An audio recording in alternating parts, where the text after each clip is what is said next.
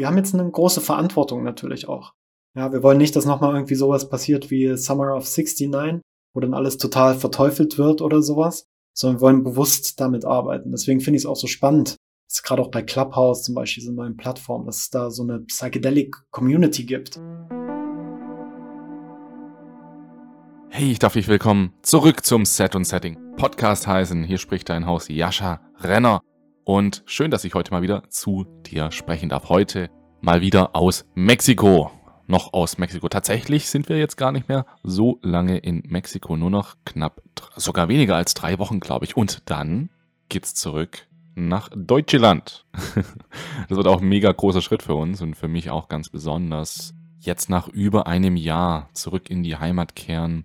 Ja, das sind dann auch immer so ein lachendes und ein weinendes Auge. Zum einen ist es hier super schön in Mexiko. Das Wetter ist gut und die Covid-Situation ist auch sehr, sehr entspannt und ist eigentlich alles wie zuvor hier, zumindest wo ich jetzt gerade bin. Und das ist ja in Deutschland nicht so. Und es wird dann für mich auch so ein bisschen schwierig, Deutschland in diesem Zustand erleben zu dürfen.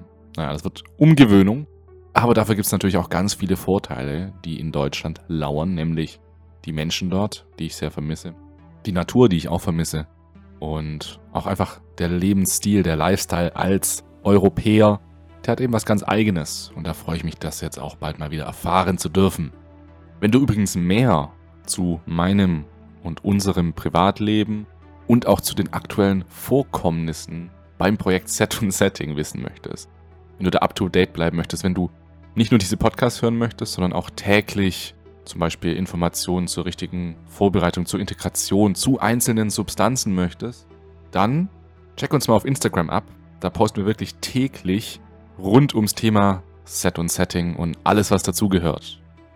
Was du auf Instagram wahrscheinlich auch noch zurzeit miterlebst, ist, dass viele Menschen in die Tonne gehen. das sagt der Lionel Schieble immer so schön. Komm in die Tonne. Das finde ich immer ganz lustig. Ja, Eisbaden, das ist gerade sehr, sehr im Kommen oder in, war es jetzt zumindest im Winter, vielleicht hört das jetzt auch wieder auf. Da geht es ja sozusagen darum, seinen Körper in Extremsituationen zu bringen. Und da kenne ich einen, der das ganz besonders mag. Und das ist unser heutiger Gast auf dem Set und Setting Podcast, Robin Stolberg. Er ist Biohacker und er mag diese körperlichen Herausforderungen sehr, sehr gerne. Das heißt, Eisbad ist für ihn an der Tagesordnung fast schon, ja. Wandert mit der Unterhose bei minus 8 Grad über die verschneiten Berge oder er nimmt auch mal zwei Monate am Stück jedes Wochenende Ayahuasca. also wie du siehst, Robin macht einige interessante Sachen, die wahrscheinlich nicht jeder so macht. Und er ist sozusagen der Erforscher seines körperlichen eigenen Potenzials. Und besonders interessant für ihn ist vor allem die Produktivitätssteigerung für Unternehmer, weil er selbst auch Unternehmer ist. Und das finde ich mega spannend. Ich kenne Robin jetzt auch schon fast ein Jahr. Wir haben uns in Thailand kennengelernt ja, das war eine gute Zeit damals auf Kopangan. Und jetzt haben wir es endlich mal geschafft, einen Podcast zusammen aufzunehmen, hier für den Set und Setting Podcast. Und wir sprechen über ganz viele psychedelische Themen, Sachen auch wie Ängste, wie wir mit Ängsten umgehen können. Und auch noch ganz viel anderes zu Robins Erfahrung, die er gemacht hat und ja, wo er eigentlich herkommt, was ist seine Geschichte so. Deswegen würde ich jetzt sagen, schnall dich an. Wir legen los mit diesem Podcast. Ich präsentiere dir Robin Stolberg.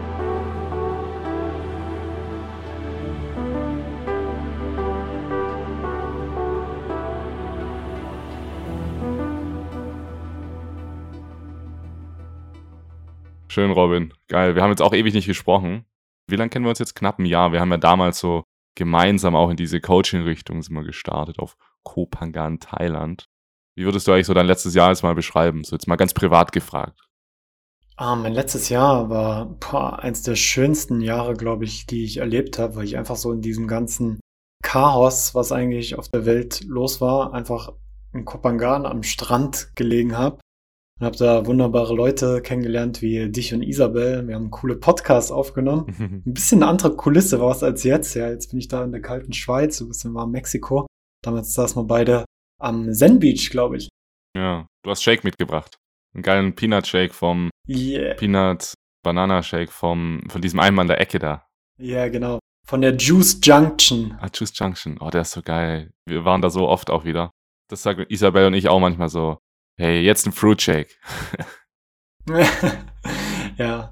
Ja, es war ein super spannendes Jahr und ich habe immer nur wieder diese Dankbarkeit gefühlt, vor allem wenn ich da durch die leeren Straßen gefahren bin, auf dem Moped durch den Dschungel und ja, es ist einfach schön. Und jetzt habe ich das aber auch teilweise hier in der Schweiz, bin jetzt auch so ein bisschen fernab so von der Großstadt. Also Zürich konnte ich mir nicht wirklich antun. Das war mir zu hm. viel, zu viel Angst, zu viel Unsicherheit einfach. Aber hier am Lago Maggiore, so wenn ich rausschaue, gucke ich so auf den Lago, auf die Berge. So ist es auch ganz angenehm eigentlich. Mhm.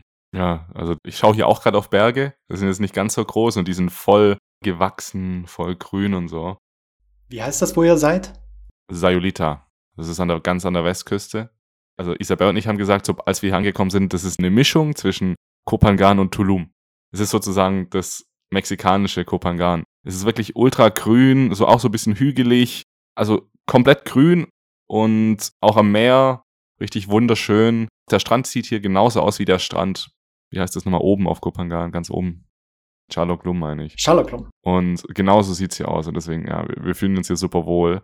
Aber trotzdem habe ich so das Gefühl, das Geile an Thailand sind irgendwie so die Thais. Die Thais machen das auch so cool. Die sind so nett, so respektvoll und so lustig und so. Das ist einfach was anderes, ne? Ja, man muss auch schon sagen, auf Kopangan war wirklich eine spezielle Energie einfach. Also auch die Leute, die dort waren in diesen speziellen Zeiten. Und ich habe das mega genossen. Wir haben ja auch so eine kleine Männergruppe mal gestartet, eine kleine Männerrunde gemacht, uns ein bisschen ausgetauscht und hm. ja, es war, war sehr speziell. Also ich fand's, ich fand's richtig schön auch so. Das heißt, dieses Jahr müssen wir zurückkehren.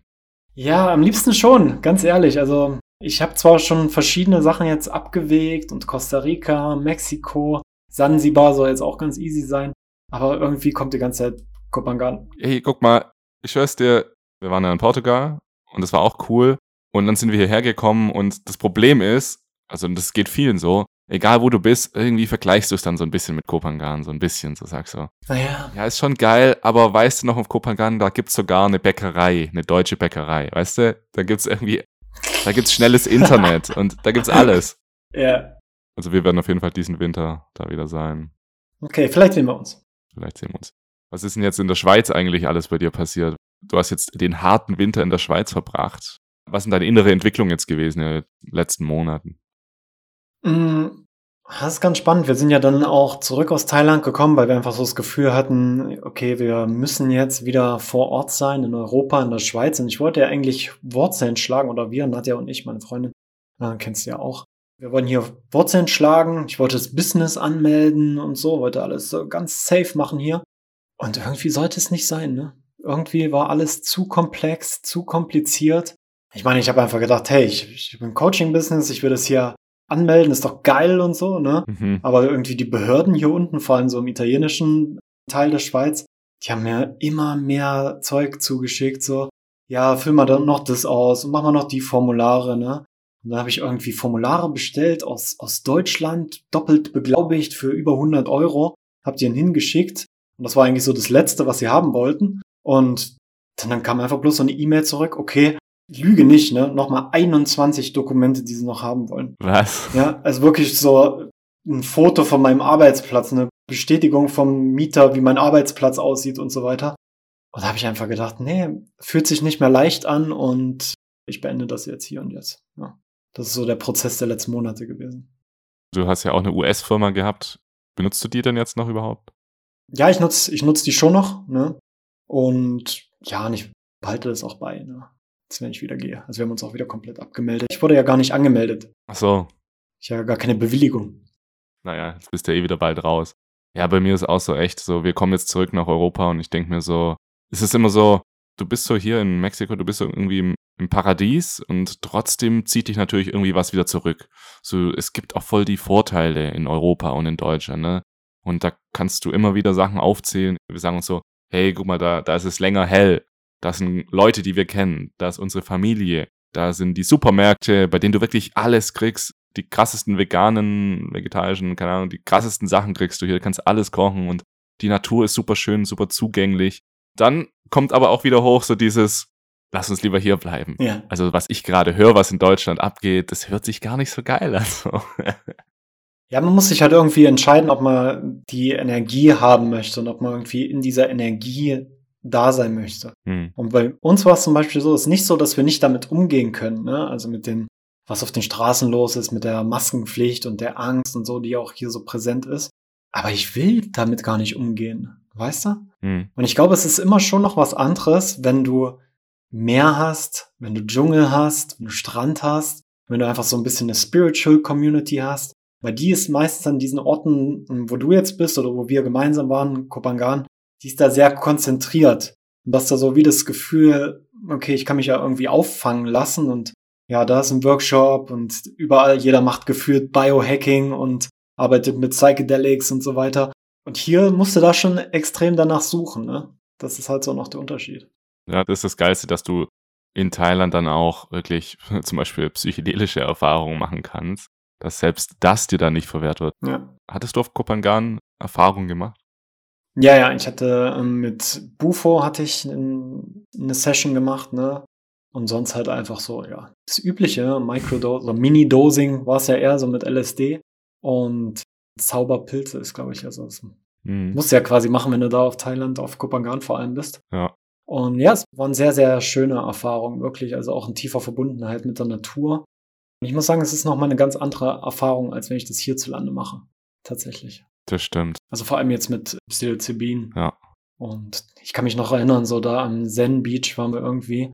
Und ja, das ist ja so dieser krasse Sonnenuntergang einfach so. Und du guckst in den Himmel und du denkst so, wow, da sieht das alles geil aus. Und ja, dann hast du aber auch die Community, weißt du, wo jeder dann weiß, okay, nicht, dass es normal ist, ne? Du wirst halt nicht verurteilt dafür oder so, ne? Das meine ich eben, das mit dem aufgefangen werden. Und das ist das Schöne so. Hm, Du hast ja Vertrauen. Du kannst mehr loslassen. Ja, ja, Weil du weißt, richtig. erinnert mich voll an meinen ersten LSD-Trip, bei dem ich sozusagen eine schlechte Erfahrung hatte zum Teil, weil ich so voll unter Menschen war oder außerhalb war, wo ganz viele normale, in Anführungszeichen, Menschen waren. Und da hatte ich dann schon so das Gefühl, hey, ich kann mich jetzt hier nicht komplett gehen lassen, weil die Leute, ja, was sagen dann die Leute und so. Mhm. Und ja, ich würde jetzt einfach mal sagen, wir fangen jetzt auch mal an mit dir als Person. Ich meine, ich kenne dich schon ganz gut, aber ehrlich gesagt, das, was ich dich jetzt fragen werde, so genau weiß ich das selbst auch nicht.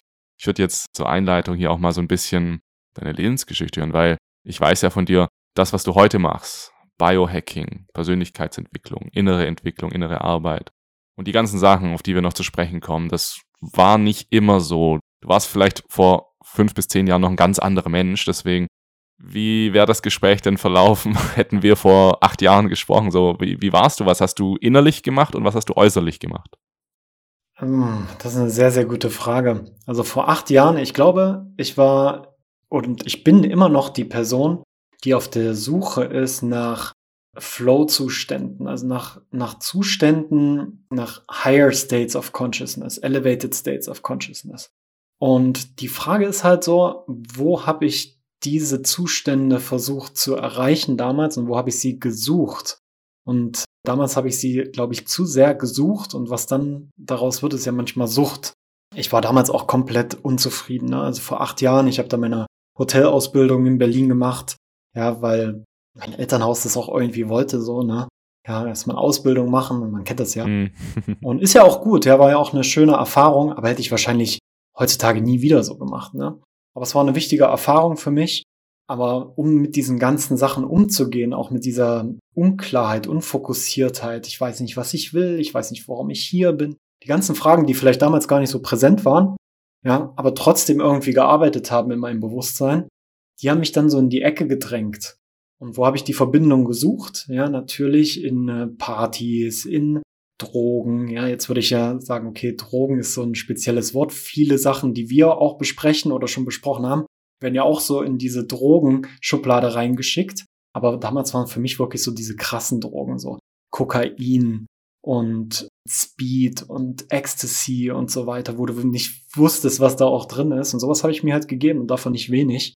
Und ich glaube nicht, dass wir auf diesem Niveau, wo wir jetzt gerade sprechen, auch über solche Erfahrungen vor acht Jahren das Gespräch hätten führen können. Wahrscheinlich hätte ich da auch gar nicht so dir folgen können in dem, was du, was du sprichst, so, weil ich war einfach nicht bei mir. ja, ja. und da ja. haben mich natürlich schon auch die Arbeit mit, mit mir selbst, mit der Persönlichkeitsentwicklung, persönlichem Wachstum, aber auch mit Psychedelika auf der Langstrecke quasi mich dahin gebracht, dass ich das viel besser integrieren kann. Okay, das heißt, damals warst du im Hotel angestellt dann und hast halt dann am Wochenende solche Drogen auch konsumiert, oder? Habe ich das so richtig verstanden? Du hast auch an der Bar gearbeitet, oder? Wie war das? Genau, also ich habe eine Ausbildung gemacht als Hotelfachmann im Estrell Hotel in Berlin. Und das ist so, ich glaube, das größte Hotel in Deutschland sogar. Das ist ein privates Hotel, 1125 Zimmer. Hm. Und ich habe da als Page gearbeitet erst ein Jahr. Also kannst du dir vorstellen, ich mit so einem orangen Anzug und so einem Hütchen auf und so, das war ich, ne? Und äh, ja, das, das war schon cool irgendwie. Ich glaube, es ist abwechslungsreicher als die meisten Ausbildungen, die wir Menschen zu der Zeit gemacht haben, ne? Oder in diesen Phasen des Lebens machen.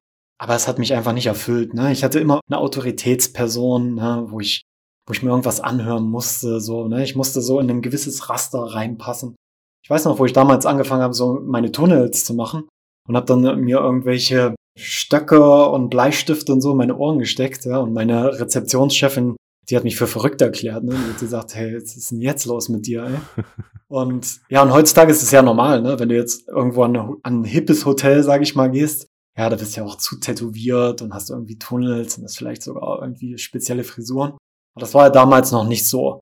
Und ich habe mich einfach so in so diese Box gedrängt gefühlt. Und das wusste ich schon damals, das, das bin ich ich. Aber die Gesellschaft hat mir eben gesagt, okay, du musst es halt so machen, ja, so sieht halt das Leben aus. Da diese Box, das ist jetzt deine Box, ne? Und in diesen vier Wänden sozusagen kannst du denken, aber nicht, bitte nicht außerhalb.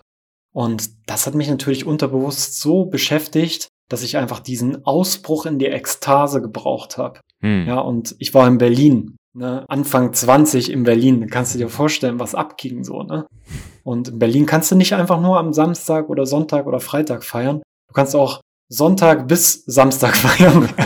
ja, und ich muss wirklich auch dazu sagen, dass ich das teilweise gemacht habe und dass es meinem ganzen Körper wirklich nicht gut getan hat, meinem Geist natürlich auch nicht. Und ich dann irgendwann die Reißleine ziehen musste und sagen musste, hey, okay, du, das geht nicht mehr, ne? Also Panikattacken in der Nacht, Herzrasen, ich bin mit meiner Familie komisch umgegangen, habe auf Ausbildung nicht das gemacht, was ich machen sollte und war für viele Menschen eigentlich eine Last hm. mit meinen Emotionen, die ich nicht unter Kontrolle hatte. Und das war so ein bisschen meine Ausbildungszeit tatsächlich.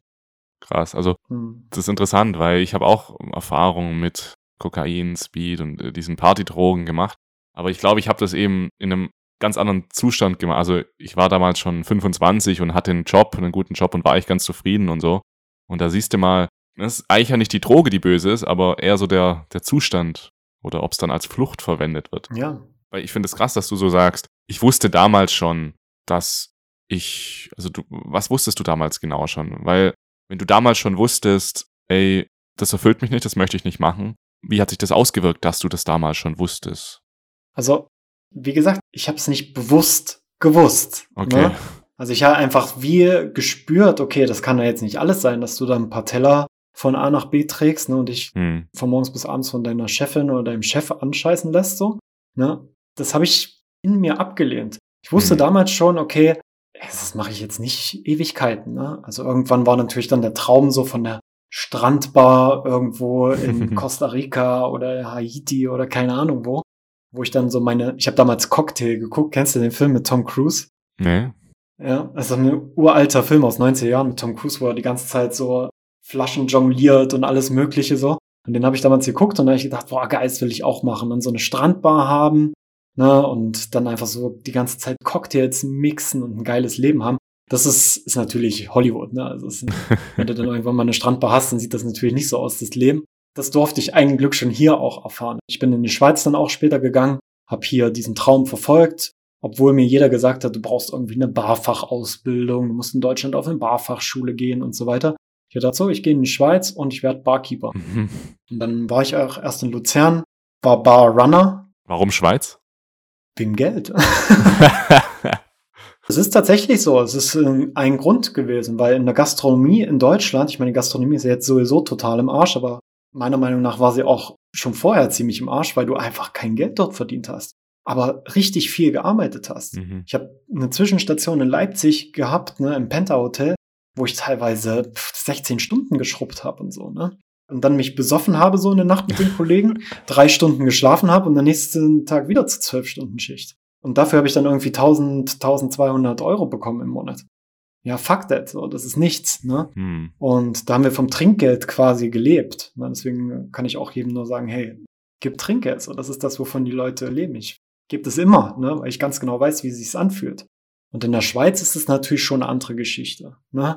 Da bekommst du natürlich höhere Stundenlöhne, auch wenn die Stundenlöhne, die ich am Anfang bekommen habe, die wurden mir als hoch verkauft. Mhm. Ja, weil sie höher sind als in Deutschland, aber natürlich hast du auch in der Schweiz höhere Lebenshaltungskosten. Mhm. Aber es war schon was anderes. Du konntest in der Schweiz quasi mit drei, vier Tagen in der Woche arbeiten, ja, also Prozentanstellung 60, 80 Prozent und hast dann schon ein gutes Leben gehabt, ne? hast dann schon so deine 3000 Franken oder so gehabt, plus Trinkgeld noch.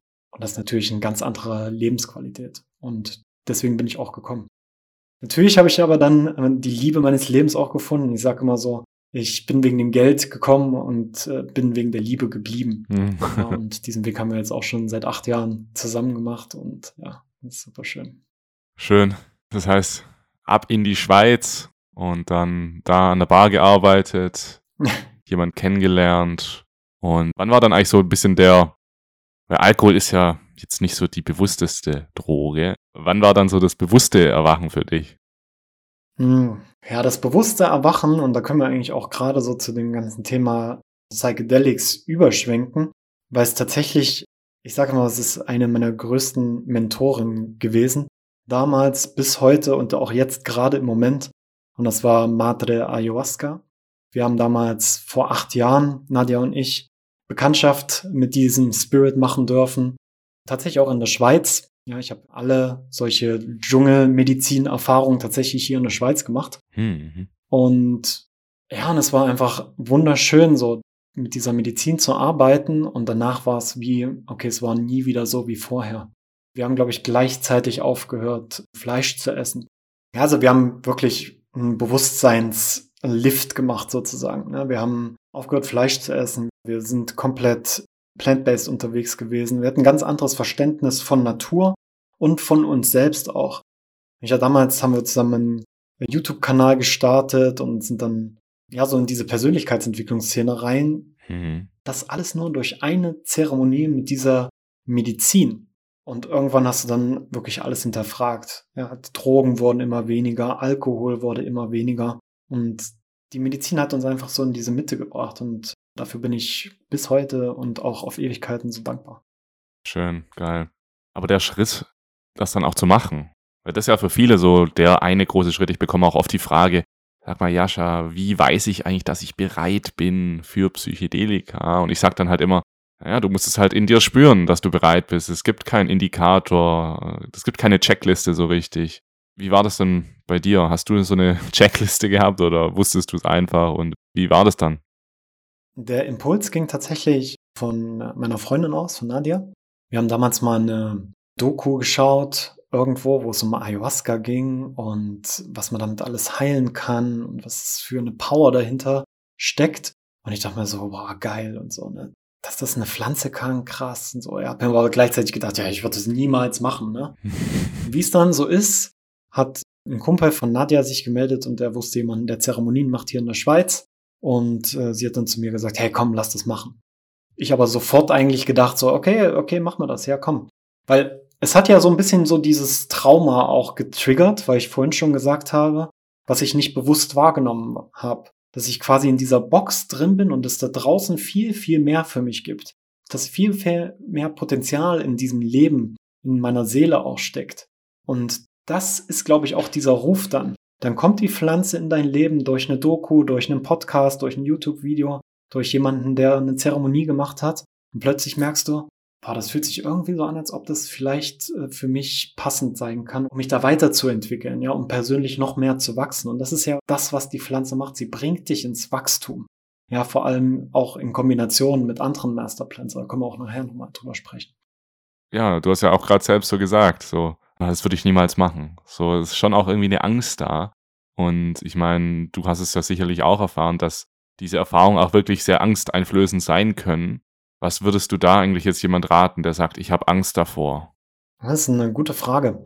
Die Frage ist ja erstmal, was bedeutet Angst für dich? Ja, Angst hat ja auch so einen komischen Stellenwert in unserer Gesellschaft. Angst ist ja was Böses und wir wollen ja Angst vermeiden und ja keine Angst haben und stark sein und so weiter. Ich glaube, ganz wichtig am Anfang ist es erstmal die Angst zuzulassen. Und ich habe irgendwann geswitcht und gesagt, okay, ich habe nicht Angst vor der Zeremonie, sondern ich habe Respekt davor. Und das ist ein gutes Zeichen, weil die Angst ist für mich immer so ein Wegweiser. Dort, Robin, da kannst du wachsen, da kannst du dich weiterentwickeln. Ja, und ich spreche da wirklich jetzt aus der Erfahrung auch gerade draus, weil ich habe morgen eine Zeremonie und nach acht Jahren mit dieser Pflanzenmedizin bin ich immer noch da und gucke Nadja an und denke so, boah, morgen wieder Zeremonie, boah, ich glaube, diesmal wird's hart und sowas, ne? Es ist immer noch da, ne? Aber es ist dieser Respekt. Und der Respekt ist ganz, ganz wichtig, gerade mit Ayahuasca, die Diäten einzuhalten. Hm. Wirklich auch den Körper, den Geist darauf vorzubereiten, auf Sex verzichten, auf Zucker verzichten. Diese ganzen heiligen Weg wirklich mit dieser mhm. Pflanze zu arbeiten. Und irgendwann wirst du die Angst auch genießen. Ja, und dann wirst du dann irgendwann in diese Zeremonie sitzen und dein Herz schlägt und du denkst, okay, hey, jetzt ist es so, jetzt, ist, jetzt bin ich wieder hier und jetzt möchte ich Healing erfahren, jetzt möchte ich Wisdom erfahren. Aber wie kommst du denn an diesen Weg, ne, wenn du sagst, oh nein, ich will keine Angst spüren? Du kommst nicht dahin. Du kommst nicht auch hinter die Angst. Das ist es. Ich denke mir immer so, auch gerade wie du das so erzählt hast, die Angst hört erstmal nicht auf. Also bei mir ist es auch so.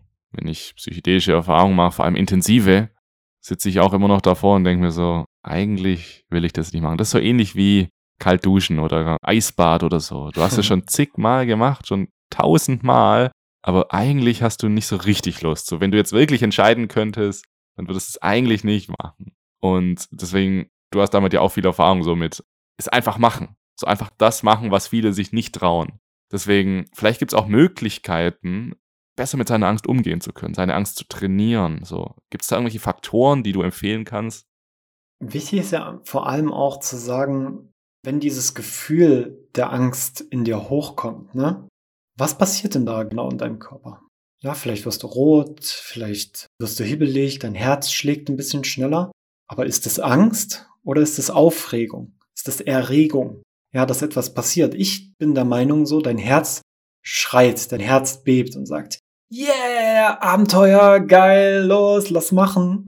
Und das, was dann reinkommt eigentlich, ist dein Kopf, der dann sagt, oh nein, oh nein, aus der Komfortzone raus. Oh nee, da, nicht, dass du noch wächst, nicht, dass du dich noch weiterentwickelst. Es war doch gerade so schön hier. Ja, wir haben doch da unseren Tee, wir haben doch hier die Heizung und so weiter. Ja, also einfach diese Komfortzone und dein Gehirn und dein Verstand auch, dein Ego vielleicht ein Stück weit, will ja das so wahren. Ja, aber das kann's alles predikten und so weiter, voraussehen und dann ist alles gut. Aber sobald irgendwas kommt, wo du ins Unknown reinkommst, wie Dr. Joe Dispenza so schön sagt, da ist dann das Wachstum auch möglich.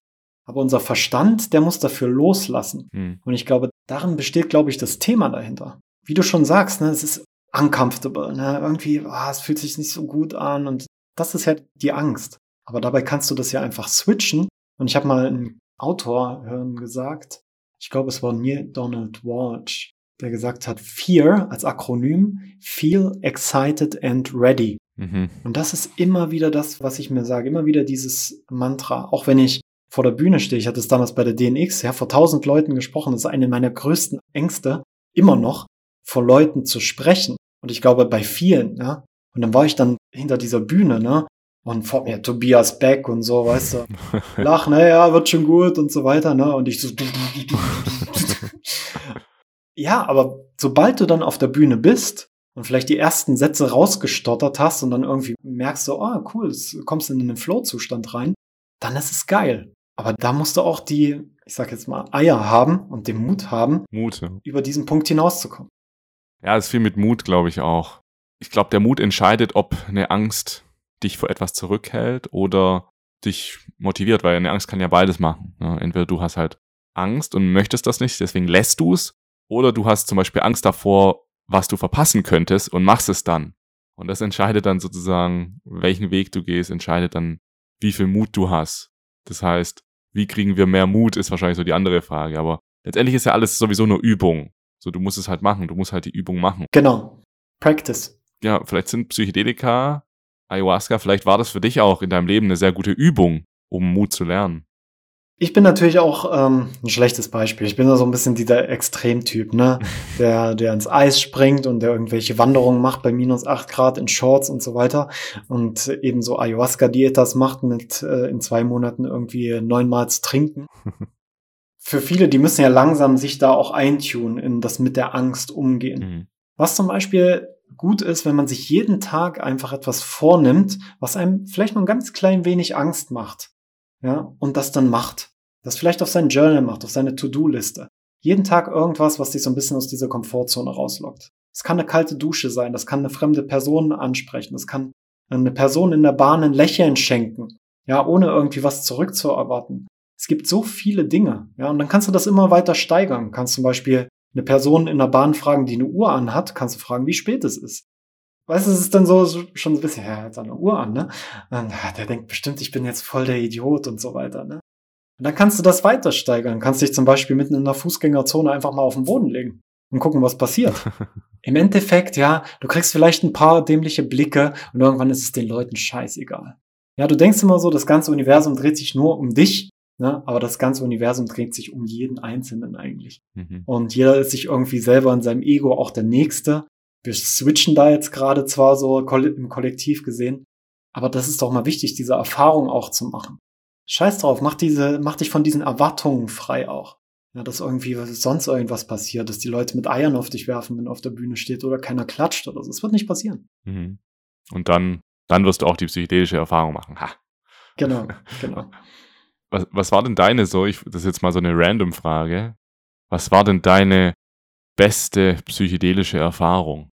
Puh, beste Psychedelische. Also, da gab es eben wirklich ein paar. Da gab es da gab's echt viele. Da jetzt eine rauszupicken. Ich muss wirklich sagen, das ist die erste Ayahuasca-Erfahrung, die bleibt mir auch wirklich, die, die hat sich eingebrannt bei mir auch. Mhm. Das erste Mal, ich weiß, da, da gab es noch keine Icaro-Gesänge, ja, da war es mehr so ein Spaceholder-Setting auch, ja, wo einfach jemand die Medizin zugänglich gemacht hat und ein bisschen den Rahmen gesetzt hat. Und der hat dann so Native American Sounds abgespielt, ne? Also mit so Tiergeräuschen, Dschungelgeräuschen und galoppierenden Pferden und so weiter. Und dann lag ich dann da in dieser Zeremonie, alles war dunkel. Dann habe ich so gemerkt, wie die, wie die Pflanze halt arbeitet, ja, und wie die Psychedelics einsetzen, das DMT und so weiter. Und plötzlich hast du das Gefühl, wow, die Pferde, die galoppieren um dich herum, ne, und da schreit irgendeiner was, ne, und du setzt das dann in so einen Setting rein, und das war so mega schön, weil ich habe mich einfach so voll zu Hause gefühlt. Auch in dieser indigenen Kultur. Und wenn wir jetzt mal zurückgehen, wenn wir an sowas glauben wie Past Lives, also egal, ob wir dran glauben oder nicht, es gibt sie ja trotzdem, dann ist es ja einfach schön, auch so sich ein bisschen zu Hause zu fühlen auch. Und das hatte ich da ganz extrem. Danach wurde es natürlich nicht so gut, ne? Also Ayahuasca ist ja auch dafür bekannt, dass es dann mehr so eine Reinigung ist und dass man dann auch ins Übergeben mhm. übergeht, sozusagen. Aber das, das fand ich wirklich sehr schön. So, also wie sich die Pflanze mir damals vorgestellt hat, war eine der schönsten Erfahrungen mit Psychedelics, die ich hier erleben durfte. Schön. Das ist äh, spannend, dass du das sagst. Weil ich dachte, das wäre andersrum. Also ich habe zum Beispiel bei, zumindest bei anderen gesehen, zum Beispiel bei Isabel war das so, dass sie sich erst übergeben hat und dann voll in die Ayahuasca-Erfahrung rein konnte. Und bei mir war es so, dass ich erstmal voll in der Erfahrung drin war für zwei Stunden und dann ist es mir voll schlecht geworden. Also ist es normal, dass es unterschiedlich ist? Hm. Es ist total unterschiedlich. Bei Nadja ist es zum Beispiel auch oft so, dass, dass sie schon am Anfang oder auch bei anderen, dass sie sich am Anfang übergeben und dann erst richtig reinstarten können, sich erst richtig reingeben können, mhm. auch in die Medizin. Bei mir, ich habe schon beides erlebt. Ne? Ich habe schon am Anfang gekotzt, ich habe am Ende gekotzt. Gekotzt habe ich mich auch schon so vor zwei Wochen erst. also es ist, es ist ja auch immer ein Loslassen, ja, La Purga, äh, nennen die Shibibos das ja auch, oder die ähm, Naturvölker. Ja. Und es ist eine Reinigung. Und die Reinigung, die reinigt dich von, äh, von Emotionen auch. Ja, also wenn wir uns übergeben, es ist immer was Emotionales, auch wenn du trinkst, es ist immer ja. was Emotionales. Ja. und, das muss halt erstmal raus. Das ist das Schöne. Und danach kannst du in, in den Empfangmodus gehen. Und deswegen ist es immer so, der erste Teil der, der Zeremonie ist dann auch so ein bisschen anstrengend. Ja, du musst Kontrolle loslassen, die Illusion der Kontrolle. Ja, auch erstmal verstehen, also verstehen ist eigentlich Quatsch, die Illusion der Kontrolle verstehen. Aber du weißt, was ich meine. Du musst irgendwann erstmal in das Loslassen kommen auch, ne? Und wenn du das dann verstanden hast, wenn du an diese Traumata vielleicht auch drankommst, an diese Emotionen, die du irgendwann weggesperrt hast, dann kommt es halt hoch. Entweder du kotzt oder du weinst oder du lachst, habe ich auch schon erlebt. Und dann kannst du eben in den Empfangmodus gehen und kannst mitchanten, kannst mitsingen, kannst, kannst mit deinen Fingern zum Beispiel irgendwelche Sachen machen. Und das, das ist halt das Geile daran. Bei Shipibu, Shipibu-Schamanen, das ist ja so, sind halt so Ayahuasca-Schamanen, ne? Und da ist immer dunkel, oder? Im Raum. Genau, das ist jetzt auch bei der Dieta, die wir jetzt gerade machen. Es, es wird alles komplett abgedunkelt. Und ich finde, es ist das Beste. Weil ich habe beides erlebt. Ich habe auch schon so, so halbdunkel und sowas, ne? Aber da, wenn es ganz dunkel ist, ist es auch egal, ob du die Augen offen hast oder zu hast. Ne? Du bist in dieser Erfahrung drin. Und dann nach drei, vier Stunden, wenn dann einer sich irgendwie die, äh, die, die Tabakpfeife anzündet, dann merkst du erstmal krass, was für eine Ablenkung Licht eigentlich auch sein mhm. kann. Ja, mhm. vor allem dieses artificial erzeugte Licht. Und deswegen ja, bei, bei den Shipipos, also es gibt wahrscheinlich auch noch ähm, verschiedene Tribes da unten in Peru, aber bei den Shipipos ist es meiner Erfahrung nach, und wir machen das im traditionellen Shipipo-Style, auch die Diätas hier, äh, immer komplett dunkel. Ja, das finde ich auch immer super wichtig. Ich preach das auch immer so ein bisschen, dass ich sage, hey, auch wenn ihr alleine, auch wenn ihr LSD nehmt oder so, probiert doch mal eine Schlafmaske aufzuziehen, weil dieses Abdunkeln, das nimmt ja. so viele Reize weg. Du kommst so tiefer in dich selbst. Und da fällt mir gerade ein, ich habe das mal, ich habe mal so einen Erfahrungsbericht gelesen in einem Buch von James Fadiman, das Psychedelic Explorers Guide. Mhm. Das ist ein Erfahrungsbericht von einer Frau und die war 13 Tage oder 14 Tage oder 12 Tage, viele Tage in absoluter Dunkelheit. So ein Darkness mhm. Retreat. Mhm. Richtig krass. Ja. Das heißt, du, du bist wirklich fast zwei Wochen in absoluter, nicht mal das kleinste Licht trifft irgendwie rein. Und du bist auch alleine, ne? mhm. ne? Und du hast nichts. Du tust einfach, du bist einfach nur mit dir alleine. Und da hat die dann so beschrieben, dass sie ganz am Ende, nach den paar Tagen, nach den, sagen wir jetzt mal zwölf Tagen, kam dann die Facilitatorin, kam dann in den Raum rein, hat sich sozusagen abgeholt, um sie wieder rauszuholen. Und die hat dann nur eine Kerze angemacht. Und sie hat gesagt, sie hat dann so angefangen zu weinen und die Kerze musste auch wieder ausgemacht werden, weil es ging einfach nicht. Sie konnte das nicht so schnell. Hm, dieses, ich weiß nicht, ich kann es gar nicht genau beschreiben, wie sie das beschrieben hat, aber um das jetzt nochmal zu unterstreichen, was du gesagt hast. Hm. Könntest du dir das vorstellen? ist mega schön, dass du das sagst und das steht wirklich, ja, es steht auf meiner Bucketlist tatsächlich, ähm, so ein Darkness Retreat zu machen. Ich glaube, du kannst es in Frankfurt machen. Ich kann auch mal kurz eine Podcast-Empfehlung raushauen vom Aubrey mhm. Marcus. Ja, amerikanischer Podcast, auch sehr im Biohacking-Bereich unterwegs, hat seine eigene Supplement-Marke. Und der ist extra nach Deutschland geflogen, um diesen Darkness Retreat dort zu machen. Und hat da auch drüber gesprochen in seinem Podcast. Und ich fand es mega interessant und weil wenn die ganze Zeit dunkel ist, deine Melatoninproduktion, die geht ja immer, immer weiter hoch, immer weiter hoch, ne? Und dann hast du irgendwann diese Vorstufen natürlich auch von dieser natürlichen DMT-Erzeugung im Gehirn. Und das ist ja klar. Und der hat dann auch gesagt, ey, ich habe ich hab Farben gesehen, ich war total in einer psychedelischen Erfahrung drin. In diesen fünf Tage waren es, glaube ich, Darkness Retreat. Und wie gesagt, das ist immer wieder bei den Extremen so. Ich finde das super spannend. Ich habe auch schon zehn Tage Vipassana Retreat gemacht ich challenge als Biohacker natürlich auch immer so ein bisschen meinen Körper und gucke und stecke so ein bisschen die Grenzen ab. Und ich glaube, das äh, ist auch eine wichtige Eigenschaft, die ein Biohacker haben sollte. Und daher ist äh, spannend, dass du das erwähnt hast. Da habe ich echt auch Bock, das einmal zu machen. Oh. Ich denke mir dann immer so, ja, vielleicht ist es aber auch meine Komfortzone, die so sagt, hey, ich kann auch einfach einen Trip machen, habe ich das Gleiche. Ja, ja, stimmt. Ja, es kommt ja, es kommt ja drauf an. Aber es ist schon geil so. Ne? Es ist schon, es ist so teuer. Also ich sag mal, der Effekt, den du kriegst, der ist halt recht teuer. Du musst erstmal investieren. Mhm. Aber wir leben halt in einer Welt, wir wollen schnelle Ergebnisse. Deswegen sind jetzt vielleicht auch Psychedelika gerade immer beliebter, weil die Leute merken, hey, du kriegst Klar. das, was Leute in monatelanger, jahrelanger Meditation erreichen, kannst du für kurze Zeit zumindest in kürzer Zeit erleben. Ähm, und das spürst mhm. du sicherlich auch, ne? Dieses Psychedelika, gerade jetzt auch im Biohacking-Sektor, in dem du ja stark äh, bewandert bist. Das Psychedelika kommt immer mehr. Äh, wie, wie nimmst du das gerade wahr, so die, der Aufstieg von Psychedelika, gerade in Bezug auf körperliche und geistige Optimierung? Ja, also ich glaube, wir sind äh, voll in dieser Psychedelic Renaissance drin auch, ne, in dieser dritten Welle. Du merkst aber, wenn du so ein bisschen rüberschielst nach Amerika, und das machen wir ja immer automatisch, ich weiß nicht, womit das genau zusammenhängt, aber die sind ja immer so ein bisschen weiter voraus.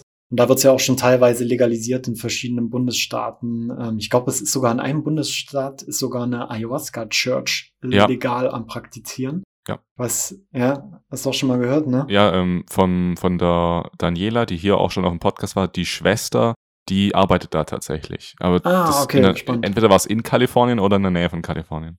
Ja, ja, genau. Kalifornien ist da ja auch so ein bisschen offener in der ganzen Hm. In dem ganzen Thematik. Aber ja, auch im Biohacking ist natürlich super interessant. Ich habe letztens erst jetzt einen Podcast äh, aufgenommen für Brain Effect, das ist ein Kooperationspartner auch von mir, die äh, Supplements herstellen in Berlin. Und die haben auch einen Podcast mit mir aufgenommen zu Themen, die ich nicht vorgegeben habe. Und die Themen waren Spiritual Biohacking und Psychedelics. Ne? Und allein schon, wenn so große Firmen, für die das auch interessant ist und die sich ja auch so ein bisschen dann in dieses Unknown reingeben. Ne? Man Mhm. hat ja auf der einen Seite eine Firma und auf der anderen Seite spricht man halt über solche Themen. Ja, muss man auch ein bisschen äh, Disclaimer setzen und so weiter heutzutage leider. Oder was heißt leider? Vielleicht ist es auch noch ganz wichtig, um wirklich auch diese, so wie du es auch machst, diese dritte Welle gut zu begleiten, weil wir, wir haben jetzt eine große Verantwortung natürlich auch. Ja, wir wollen nicht, dass nochmal irgendwie sowas passiert wie Summer of 69, wo dann alles total verteufelt wird oder sowas Mhm. sondern wir wollen bewusst damit arbeiten. Deswegen finde ich es auch so spannend, dass gerade auch bei Clubhouse zum Beispiel, diese neuen Plattformen, dass es da so eine Psychedelic Community Mhm. gibt und dass da immer wieder Talks gemacht werden und nicht einfach bloß mit irgendwelchen Leuten, die jetzt mal sich einen LSD-Trip geschmissen haben, sondern auch mit Ärzten, mit äh, Leuten, die, die das studieren. Ja, und das ist ganz spannend. Und wenn du nach Amerika guckst, große Podcaster wie Aubrey Marcus, wie Tim Ferriss, wie Ben Greenfield, die, die sprechen darüber. Tim Ferriss, der finanziert sogar Studien mit John, John Hopkins. Also es kommt das Thema, es kommt nach und nach und ich denke ja, es wird die Medizin auf lange Sicht sehr bereichern, wenn nicht sogar ersetzen. Ja. Ja, geil. Ja, ist krass. Gerade im Geschäftssektor. Also wir haben jetzt auch schon, noch nicht genau, aber wir planen Retreats für junge Startups, Psychedelika-Retreats. Aber das natürlich, Macht da muss Sinn. natürlich richtig cool sein. Also da muss ein Startup schon richtig cool sein, wenn es sowas macht. Ja, ja, ja, ja. Du merkst halt, es kommt überall mit rein. Es wird normaler, es wird cooler. Das heißt, es sind ja eigentlich nicht nur Psychedelika. Auch Meditation wird cooler.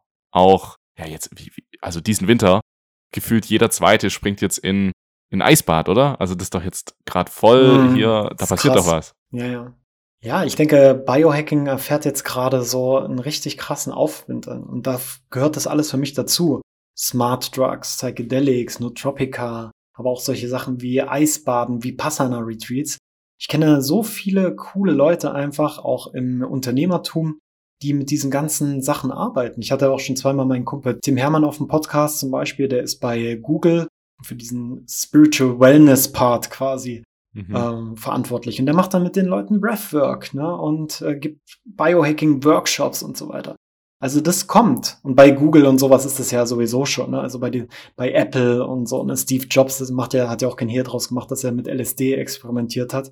Sonst hätten wir jetzt wahrscheinlich nicht solche tollen, äh, designtechnisch äh, qualitativ hohen äh, MacBooks und iPhones. Also da ist das schon angekommen. Und ich Mhm. glaube, wer sich jetzt noch nicht mit diesen Themen Biohacking und langfristig auch nicht mal ein bisschen wenigstens mit Psychedelics beschäftigt, da weiß ich nicht, ob das, ob der mithalten kann Da langfristig. verpasst du was. Ja, ich, Ja. Bei meinem letzten Arbeitgeber bei Otto in Hamburg, da hatten wir auch dann einen Meditationsraum mit äh, täglichen Mhm. Meditationen und so. Das Ding war, muss ich ganz ehrlich sagen, es hat kaum jemand genutzt. Ich war immer der Einzige. ich war immer der Einzige, Ja. der, ich bin, ich bin extra früher gekommen und bin dann noch da in den Raum, habe da 20 Minuten jeden Morgen meditiert. Bin sogar bezahlt dafür worden, ne? Bin fürs Meditiert bezahlt worden. Da dachte ich mir so geil. da passiert was. Ja. Es muss, es muss natürlich auch wieder cooler werden, ne? Und da sehe ich ja unsere Rolle auch, ne? Sowohl bei dir als auch bei, bei mir in meinem Sektor. Hm, Das wieder so, ja, authentischer zu machen, das Ganze. Weil ich war auch damals, wo ich die Hotelausbildung gemacht habe, da war ich auch in so einem Meditationsworkshop, ne? Hm. Und das, das war halt so schlecht gemacht, ne? Äh, So irgendwie so eine angeleitete Meditation. Ja, stell dir jetzt mal vor, du liegst am Strand und ja, und so Urlaub. schön sieht es aus. Und ich bin dann irgendwann eingepennt, glaube ich. Und nicht nur ich, ne? Der neben mir hat schon geschnarcht. Ja, es muss natürlich auch wieder cooler sein und äh, wieder mehr auch den Körper reinzubringen. Mit Breathwork zu arbeiten, mit Embodiment zu arbeiten. Aber auch mit Humor zu arbeiten. Ich glaube, das ist ganz wichtig, um diese Sachen auch greifbarer zu Mhm. machen für die, die vielleicht eben solche Ängste noch haben und solche ja, solche Hemmungen vielleicht auch diesen ähm, Plant Medicines und diesen Techniken gegenüber. Ja, nicht so ernst das Ganze auch nehmen. Es ist natürlich schon eine ernste Sache im Bezug ja. auf respektvoll das Ganze behandeln. Klar. Aber wir sollten da nicht so Scheuklappen aufhaben und so. Das wird so gemacht, das musst du so machen, so ist die Tradition, so ist die, äh, so meditierst du und so weiter. Und äh, vielleicht kannst du jetzt auch mal, ne, ich, weil ich, ich glaube, wenn irgendjemand unserem Gespräch hier lauscht und wir werfen hier mit so, so Wörtern um wie Biohacking, vielleicht kannst du jetzt mal mhm. so einfach so mal ganz kurz generisch sagen, was ist Biohacking und was gehört alles dazu und was nicht, so irgendwie. Okay, ich versuche mich äh, relativ kurz zu halten. mm. Biohacking implementiert es ja schon eigentlich in dem Wort drin. Ja, du hackst deine Bio.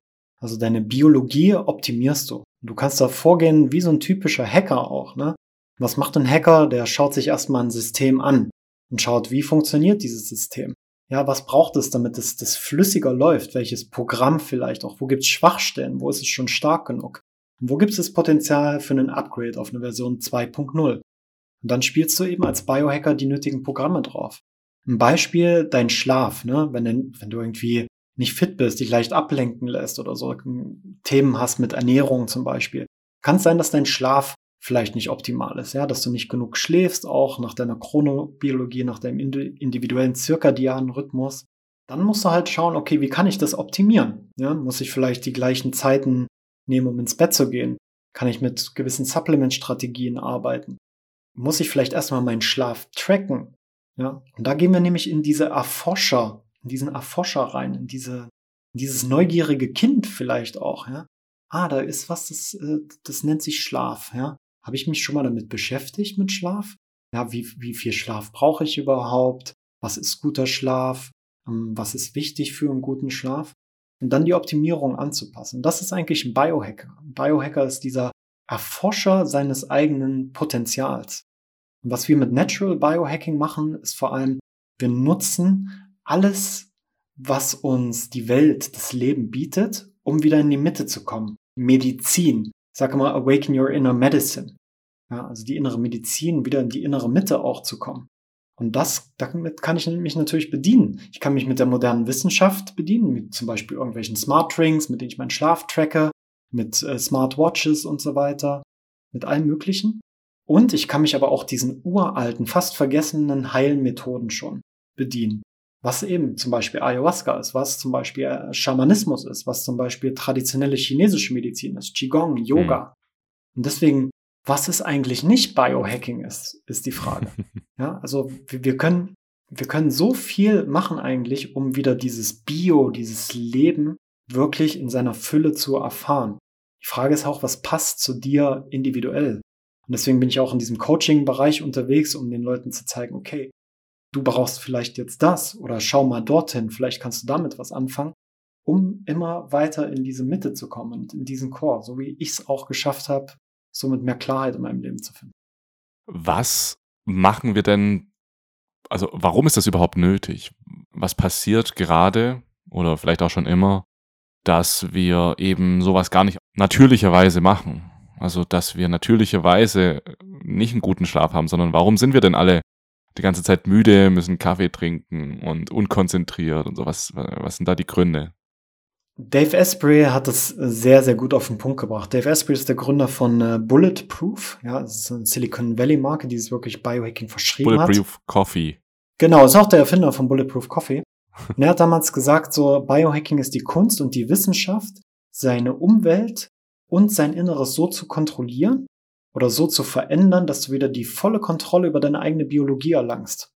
Ja, und sind wir mal ganz ehrlich, haben wir die volle Kontrolle über unsere eigene Biologie? Wenn wir in den Supermarkt gehen, wenn wir ähm, einen Job machen, den wir, den wir nicht cool finden und dort vielleicht in die Kantine essen gehen müssen oder Schichtarbeit machen, die unsere Schlafrhythmen zerstört. Und das ist eigentlich ein gesellschaftliches Thema, was wir da an, anleuchten müssen.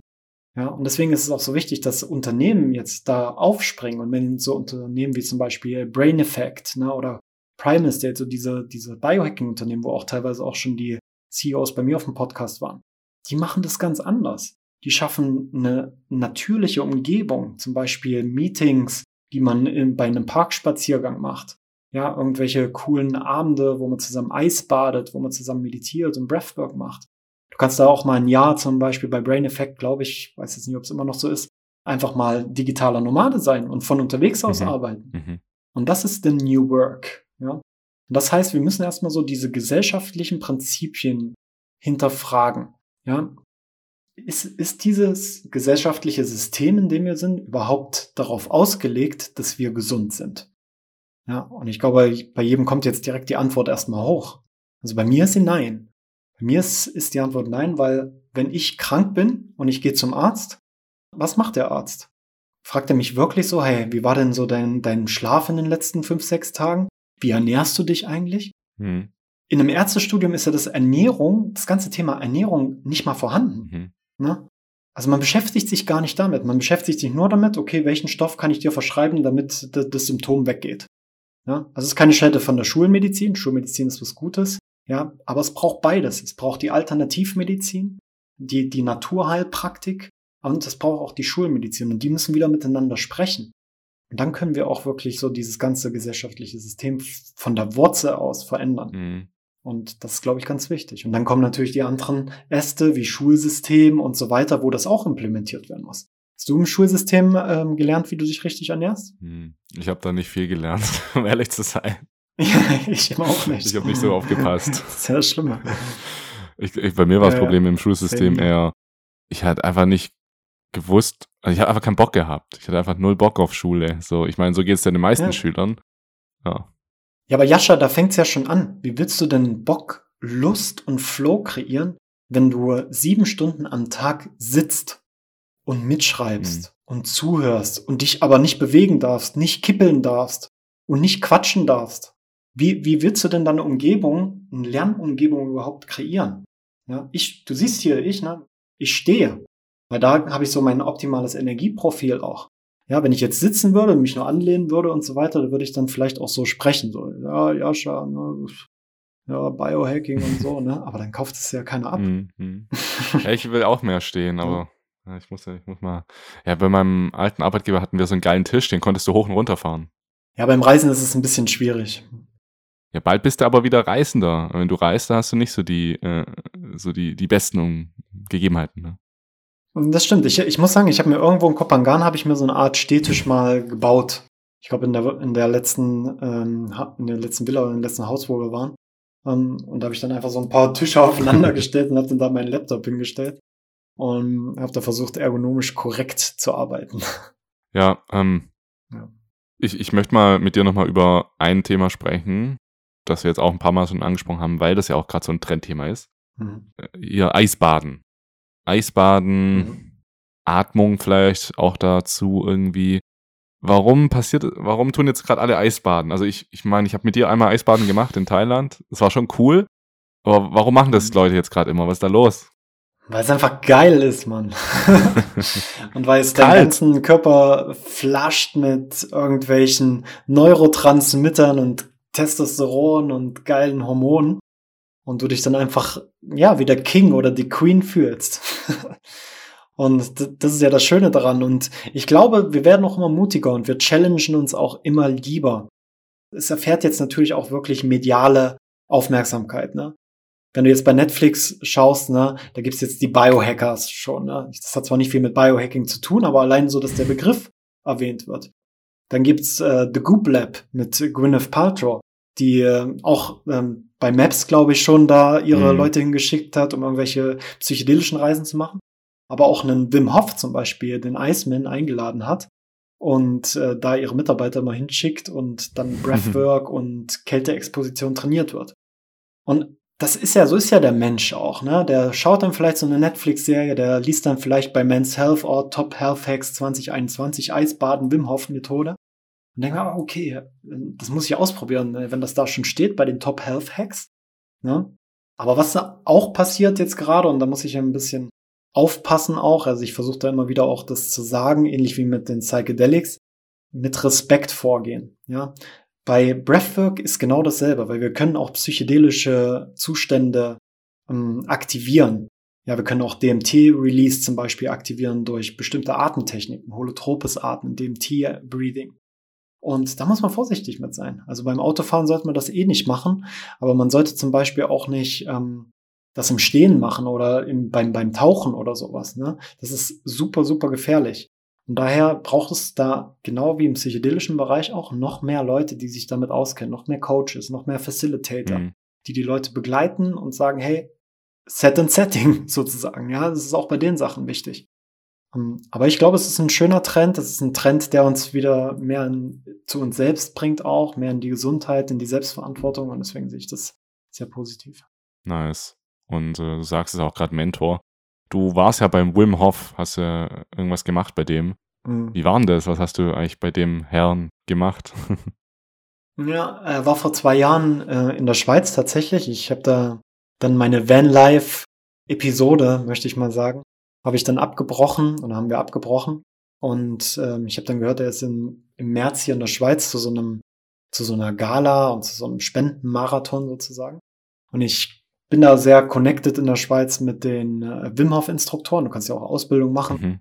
Und waren auch ein paar schon bei mir auf dem Podcast. Und ich gesagt, hey, komm, ich will da dabei sein und so, ne? Und dann haben die mir dann so einen Platz dort besorgt. Das ist, konntest nicht einfach so ein Ticket kaufen so einen Platz dort besorgt und dann hat, ja, dann kam wirklich Wim Hof rein und er ist wirklich eins zu eins, so wie du ihn bei YouTube, bei Instagram siehst, so ist er einfach. Ne? Er ist eine der authentischsten Persönlichkeiten, die ich kenne und auch inspirierendsten Persönlichkeiten. Und dann kam er da rein mit seiner pinken Gitarre, hat irgendwelche Mantras gechantet und so weiter. Und dann sind wir in eine Atemreise gegangen. Er hat, es war auch so, so eine krasse Breathwork. Also ich bin da wirklich voll abgetaucht auch. Mhm. Ja, und dann sind wir nächsten Tag eben über den Crabson Sion gegangen. Nur in Shorts. Ja, irgendwie so, ich glaube, 40, 50 Leute waren das, alle so oberkörperfrei. Mhm. Und er voran, ja, irgendwelche Parolen gegrölt und so und die ganzen Skifahrer und Snowboarder. Und ich dachte, ja, was ist mit denen verkehrt? Ja, es war eine der schönsten Erfahrungen meines Lebens auch, ja. Und er hat mir zugesagt, dass er auf den Podcast kommt, aber er ist immer noch nicht gekommen. Oh, Mann. Eines Tages. Eines Tages. Kommt noch. Kommt noch. Das heißt, ihr seid da in Unterwäsche über einen verschneiten Berg gelaufen. Ja. Ich kann mir das einfach nicht vorstellen. So ist es, ist es nicht so krank kalt, dass du nur zitterst? Du zitterst einfach ganz viel dann, oder? Also das Eisbaden, das Eisbaden ist kälter. Ja. Also wenn du hm. jetzt, klar, es kommt immer ein bisschen auf die Begebenheiten drauf an. Ja, wenn du jetzt natürlich in einem Schneesturm bei minus 20 Grad wanderst, dann ist es schon auch krass.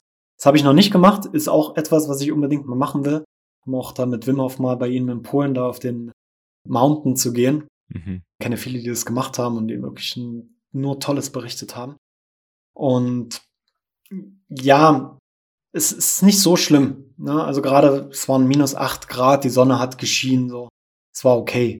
Ne? Es war jetzt nicht so eine krasse Challenge, aber es war einfach schön, das mal zu machen. Und sich dann auch nachher in den Schnee fallen zu lassen und er hat dann seine Lieder und seine Hu-Ha, Hu-Ha gemacht und so. Das war schon eine geile Erfahrung. Aber Eisbaden finde ich, äh, finde ich krasser. So, ne? Also wenn du wirklich mal zehn Minuten in einen Bergfluss gehst, so der, der gerade so über Null ist und dich dann auch richtig aufwärmen musst und vorbereiten musst auch, das ist dann schon ähm, more challenging. Ja, wie du hast gerade schon gesagt, vorbereiten und so. Was ist denn da wichtig? Also wenn jetzt jemand sagt, hey, ich möchte jetzt auch mal Eisbaden, mhm. Also ist da eine bestimmte Atmung wichtig? Wie wärme ich mich auf davor und was mache ich danach? Weil, wenn ich mir jetzt vorstelle, ich gehe jetzt zu einem See und da ist kalt, dann ziehe ich mich aus, gehe da rein, dann komme ich raus, dann bin ich ja komplett nass und kalt und dann kann ich auch nicht so schnell in die Klamotten wieder rein. So, wie mache ich denn das? Es ist, es ist wirklich ein Ritual. Ne? Ich bin ein großer Fan von alles ähm, im zeremoniellen Sinn auch zu ritualisieren, ein Stück weit. Und das solltest du auch bei sowas machen. Ja, auch Set und Setting, ja, kann man wieder da sagen. Auch es ist so wichtig. Du hast ja diese drei, diese Three Pillars von der Wim Hof Methode. Und das ist zum einen Cold Therapy, dann Breathwork und äh, Mindset oder Intention. Das ist jetzt, glaube ich, neu genannt. Mhm, mh. Ja, und die Intention ist natürlich ganz wichtig. Warum machst du das denn eigentlich? Ja, machst du es nur, um irgendwie ein cooles Foto für Instagram zu machen? Ja, oder machst du es, weil, weil es dir wichtig ist, deine Komfortzone zu crashen, um dein Immunsystem zu stärken, dich abzuhärten, auch teilweise deine, deine Mitochondrien zu aktivieren. Es gibt ja unzählige Benefits auch davon. Und dann, ja, am besten machst du eine Breathwork irgendwie am Morgen. Ich mache das häufig hier am Morgen, so eine Breathwork mit 240 Atemzügen in drei Cycles. Und werde das dann auch noch kombinieren mit Lichtfrequenzen, vielleicht auch mit Musikfrequenzen, um da einen schönen State auch reinzukommen und das Feuer in mir drin auch zu aktivieren und in meine Zellen schon mal zu schicken, weil das ist ganz wichtig, dieses Feuer zu aktivieren, dass du das dann auch nachher abrufen kannst. So machen das ja auch die tibetanischen Mönche zum Beispiel, die nackt durch im Schnee wandern und meditieren und so. Es kommt ja von da, von dem Tamo-Breathing auch. Und dann, wenn du dich dann erholt hast von der Breathwork, also nicht gerade aufstehen und ins mhm. Wasser springen, ja, um Gottes Willen, sondern dich erholen und dann dich ein bisschen aufwärmen. Ich mache immer sehr gern so Qigong oder Iron Shirt Qigong Übungen, ähm, um mich wirklich in diesen State auch zu versetzen. Mhm. So ähnlich hier wie bei Tony Robbins, wenn du auf die, auf die Kohlen gehst, ne? Das mhm. ist übrigens auch was, was ich mal machen möchte. So über die Kohlen gehst. Du gehst erstmal so in diese High Energy rein. Ja, und vielleicht machst du ein paar Liegestütze, vielleicht machst du irgendwelche Kampfrufe äh, oder machst geile Musik an, geile Frequenzen an. Und dann gehst du in das Wasser rein. Und aber im Wasser wirst du still sein. Ne? Es ist ein sehr meditatives Setting. Und gerade hier ist es mega schön im Lago auch, wenn du die schneebedeckten Berge siehst, einfach da drin zu sitzen für fünf bis zehn Minuten. ist es bei mir meistens. Ja, bei anderen darf es aber auch weniger sein. Ein bis zwei Minuten reicht auch vollkommen. Und dann einfach so diesen Reset zu spüren. Oh, no mind, keine Gedanken. Mhm. Du bist total verbunden mit deiner Atmung. Du kennst es ja aus den Eisbädern, die wir gemacht haben in, auf Kopangan, ne? Hast du ja auch immer gesehen, ne? Wir haben vorher Atemübungen gemacht, wir haben dann äh, Frequenzen abgespielt währenddessen, auch manchmal so ein bisschen Warrior Sounds und so mhm. weiter. Und das ist immer ganz wichtig, so diese Begleitung zu haben und dann einfach in dieses meditative Space einzutauchen. Und wenn du dann, wenn dein Körper dir signalisiert, okay, jetzt reicht's, dann gehst du dem auch nach. Ja, also musst halt unterscheiden, ob es der Verstand ist oder der Körper. Der Verstand, der sagt manchmal mhm. schon nach 30 Sekunden, ah, ja. nach zwei Sekunden. Genau. Und dann ist auch wichtig, sich aufzuwärmen wieder. Ne? Da wieder ein paar Atemübungen zu machen. Die großen Muskeln in den Oberschenkel, den Horse Dance macht der Wim Hof immer sehr gern. Und dann so das Blut in Zirkulation ah. zu bringen. Das ist ganz wichtig danach auch. Ja. Okay. Dass du nicht so einen Afterdrop bekommst, weil das kann ja. auch schwierig sein. Ich weiß, in Kopangan gab es da so einen Experten. Ich weiß nicht, ob der mit dabei war, wo wir waren. Nee, aber ich habe es da mitbekommen. äh, ja, der ist irgendwie 14 Minuten oder so drin gewesen, das erste Mal. Und der hat mir noch zwei Wochen danach noch geschrieben, boah, hey, ich bin immer noch krank, ich habe immer noch schon, ja, ich habe dir gesagt, ne, hör auf deinen Körper, ne? Da war das, der das Verstand groß. Ja, krass. Ja, ja. Okay, gut. Ja, das wollte ich jetzt nochmal wissen. Ähm, dann würde ich jetzt nochmal gern so als letztes großes Thema nochmal äh, Psychedelika aufmachen und besonders auf das bezogen, was du gerade machst, was du jetzt gerade machst. Du hast es ein paar Mal erwähnt, äh, Dieta, acht Wochen. Hm. Du, du machst ja gerade acht Wochen lang eine Dieta, bedeutet, du ernährst dich äh, Ayahuasca gerecht. Vielleicht kannst du da dann auch nochmal ein bisschen drauf eingehen. Und hm. du tust einmal in der Woche Ayahuasca nehmen. was ja schon ziemlich krass ist, so jedes Wochenende. Und mhm. vielleicht kannst du da mal erstmal sagen, warum machst du das? Das hat mich schon äh, sehr, sehr lange gerufen. Ja, also jeder, der mal mit der Medizin eingecheckt hat, der wird auch den Spirit dahinter kennenlernen, hinter der Medizin. Also es ist ein, ein weiblicher, femininer Spirit auch. Ne? Deswegen ist es auch wichtig, zum Beispiel auf Sex zu verzichten, mindestens zwei Wochen vorher und nachher, nach einer Zeremonie. Und bei mir kam so in den letzten Ayahuasca-Zeremonien, ich glaube, ich habe jetzt so ein Dutzend jetzt langsam voll gemacht, kam so ab der Hälfte schon, Robin, lass mal ein bisschen intensiver arbeiten. Nicht mal nur so, ja, hier mal eine Zeremonie, dann ein halbes Jahr warten, dann wieder mal eine Zeremonie. Es war so ein bisschen so an der Oberfläche kratzen. Und ich habe immer wieder diesen Input von der Pflanze bekommen, hey, lass uns mal tiefer arbeiten. Ich wusste, dass die Medizin Männer und Frauen hier in der Schweiz, dass die das anbieten. Und das kommt aus der Shipipo-Tradition. Und da geht eigentlich der Schamane oder der angehende Curandero quasi geht in diese schamanische Ausbildung in den Urwald hinein und folgt einer strengen Diät. Und die Diät ist fast wichtiger als die Einnahme der Pflanzenmedizin. Und gleichzeitig achtet er darauf, was er isst. Zum Beispiel, ja, kein Zucker, kein Schweinefleisch, kein, ähm, nicht zu viel Öl, nicht zu viel Salz. Also es ist eine Riesenliste, also es ist schon sehr restriktiv auch.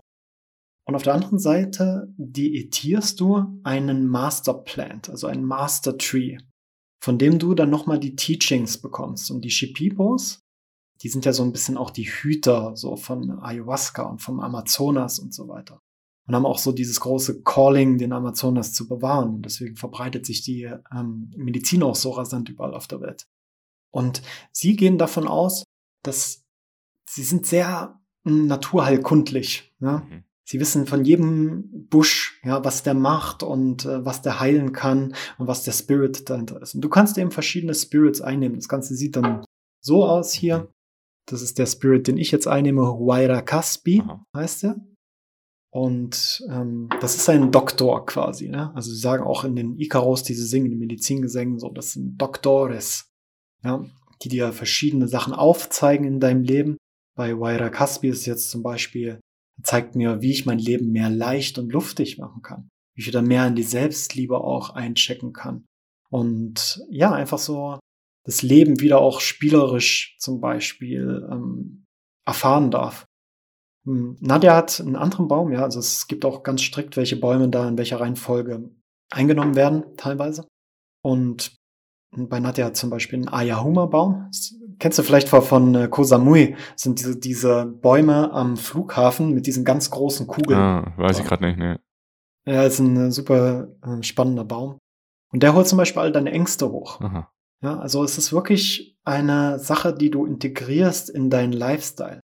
Und Ayahuasca hilft dir dann einmal in der Woche, in der letzten Woche sogar dreimal in einer Woche, die ganzen Teachings, die du von dem Baum kriegst in deinen alltäglichen Situationen, in deinen Emotionen und so weiter ähm, zu integrieren. Und das ist halt eine super intensive Arbeit, eine super spannende Arbeit auch, mit diesen Meistern einzuchecken. Und ich muss wirklich sagen, es sind Spirits dahinter. Und es sind Spirits, die dir Dinge aufzeigen, die dir Schatten aufzeigen. Ja, Schamanismus ist ja auch sehr viel Schattenarbeit. Und da muss man dann ready sein. Mhm. Und da muss man auch, ist glaube ich schon noch mal was anderes auch als ein Eisbad oder hier mal irgendwie ein Pilztrip oder sowas. Ja, krass, krass. Du bist ja jetzt gerade mittendrin, ne? Mittendrin. Du hast jetzt schon ein paar Mal Ayahuasca genommen. Zweite Zeremonie hatte ich jetzt. Du hattest die zweite.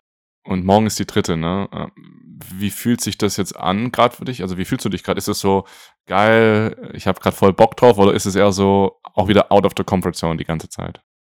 Ah, es ist out of the comfort zone, ja. Also auch ähm, die Tatsache, dass wir zweieinhalb Stunden in Richtung Nordschweiz fahren müssen, davor und danach, ja, nach so einer Zeremonie dann auch nochmal drei Stunden fahren, ist natürlich auch noch krass. Das ist so ein bisschen das, was, was, was mich, ja, was ich nicht so cool finde einfach. Und es ist immer so ein bisschen diese Angst ist da, ne? Und diese, okay, du kannst ja nicht wirklich abschätzen, wie es ist, ne? Ich meine, wenn du Alkohol irgendwie zwei, drei Bier trinkst, dann weißt du, okay, nach dem zweiten Bier bist du so ein bisschen lustig drauf, so, ne? So funktioniert's aber bei Ayahuasca nicht. Ja, die, du bekommst immer das, was dein Leben gerade und das, was der Baum auch gerade denkt, dass du brauchst. Und das kann manchmal eine schöne Zeremonie sein, wo du total am Mitsingen bist mit den Ikaro-Gesängen wo du dich wirklich da hineingeben kannst in dieses höhere Bewusstsein auch, wo die ähm, Schamanen auch unterwegs sind und da quasi mitarbeiten kannst. Und dann gibt's aber auch Sachen so, dann zerstört sie einfach so dein gesamtes Weltbild, ne? und zwingt dich total so in den Wahnsinn und ins Chaos hinein. Und das hatte ich so in der ersten Zeremonie. Das war sehr, sehr, sehr, sehr krass für mich, weil ich habe die Medizin genommen und dann irgendwie gedacht, okay, es ging kurz los und ich gedacht, ja, okay, ist jetzt ein paar Farben, hab ein paar Visionen und dann, pam, war es auf einmal fertig. Okay, war es jetzt schon, war es schon alles? Und dann so, habe ich so gemerkt, wie so ein bisschen die Überheblichkeit vielleicht auch kam leicht und sagt, ja, okay, und so ist, ist ja easy und so. Und dann kam es halt nochmal richtig und dann hat es mich richtig ausgenockt. Ne? Mhm. Und es ging so weit, dass für mich einfach alles eins war auch. Das heißt, auch der Eimer, in den ich hineingekotzt habe lange, ja, dass der auf einmal nicht mehr mein Bewusstsein war. Mhm. Ich habe mich dann hingelegt, der Eimer ist ausgelaufen über die Matratze, musste 50 Euro noch zahlen für die Matratze. Also ich für völligst in diese Hilflosigkeit auch hineingetaucht, um dann so zu merken, oh fuck, der, der, der Eimer, aber ich kann jetzt gar nichts machen. Ich bin so, oh, es erdrückt mich so. Und das war, das war die erste Zeremonie. Die war sehr, sehr hart für mich und war so die intensivste Zeremonie, die ich jemals hatte. Ja. Und das war wahrscheinlich auch wegen dem Baum, weil der mir einfach so zeigen wollte, hey, ja, da kannst du noch ein bisschen mehr Respekt haben und da kannst du auch ein bisschen mehr in die Demut vielleicht noch mhm. reingehen. Und dann die zweite Zeremonie war um einiges angenehmer, aber hat mich dann auch noch mal kurzzeitig in diesen Zustand gebracht. Ja, wo ich dann einfach gemerkt habe, hey, du musst loslassen, du musst loslassen. Also es ist schwierig loszulassen, aber ich will eigentlich gar nicht loslassen und so. Und ja, und das ist, und dann ist natürlich in der, in der Integration.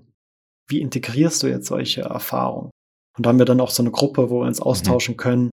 Gerade sehr viel Reflexion natürlich auch. Und es ist eine sehr, sehr spannende Reise auf jeden Fall. Krass, ey. Was, was erhoffst du dir jetzt von diesen acht Wochen? Beziehungsweise, na, Erwartungen solltest du nicht haben oder so, aber ist es jetzt vielleicht schon so abzusehen, was, was dir am Ende für eine Erkenntnis blüht? Ja, es ist eine schwierige Frage auch, ne? weil auch die Zeremonien natürlich so unterschiedlich sind. Was für mich, warum ich das Ganze auch mache, was meine Intention ist, ist mehr zu wachsen. Mehr in die Person hineinzuwachsen, die ich werden darf. So voll in meiner Mission auch da zu sein, lebendig zu sein gleichzeitig, ne? Und das zeigt mir jetzt der Baum gerade. Das zeigt mir der Baum in meinem Alltag. Das zeigt mir der Baum auch in meinen Zeremonien. Und ich erhoffe, ist immer so ein komischer Begriff, aber was ich mir wünsche, ist vor allem mehr noch in meine Kraft zu kommen und noch mehr meinen Mut auch zu aktivieren. Mhm. Das zum Beispiel ein großes Thema für mich ist, ich habe nie ähm, gesungen, so, weil es mir war der mhm. so gewesen, der während der Musikstunde irgendwie dann so gesungen hat, sich extra nicht angestrengt hat, damit er nicht so lange singen muss, weißt du? so einer war ich. Und jetzt ist es aber so, dass du von dem Baum auch Teachings bekommst in Form von Liedern. Und das sind die Ikaros. Und die Ikaros, ja, viele denken so, das sind ähm, teilweise auswendig gelernte Sachen oder so, aber die Schamanen, die bekommen diese Ikaros eigentlich von den Pflanzen. Und wir singen halt die, also vor allem die Schamanen singen die ganze Zeit diese Ikaros, ne? Und ich habe letztes Mal in der Zeremonie dann auch gemerkt, so was für eine krasse Power ich eigentlich in meiner Stimme habe. Mhm und wie ich die auch nutzen kann, um mein ganzes Energiesystem ganz neu zu formatieren und auch ganz anders einzusetzen. Und das ist gerade so ein Learning, was ich ähm, bekomme. Und natürlich habe ich irgendwie den Traum, so vielleicht in den nächsten Zeremonien auch ähm, wirklich mich zu trauen, zu singen. Ja, auch wenn ich den Text nicht kann, auch wenn ich, ja, das, das ist so ein bisschen das. Und wenn du dann die Schamanen hörst, und das sind äh, Schweizer Schamanen, ähm, ich glaube, der eine oder andere, der unseren anderen Podcast bei YouTube gehört hat, der hat sie vielleicht schon mal erleben dürfen sogar. Mhm, mhm, es ist Wahnsinn. Ne? Also du hast nicht das Gefühl, dass ein Schweizer da vor dir sitzt und singst. Also es ist, es ist wirklich ein, so ein schöner Gesang, so ein tiefer Gesang, der mhm. auch wirklich Dinge auslöst in dir.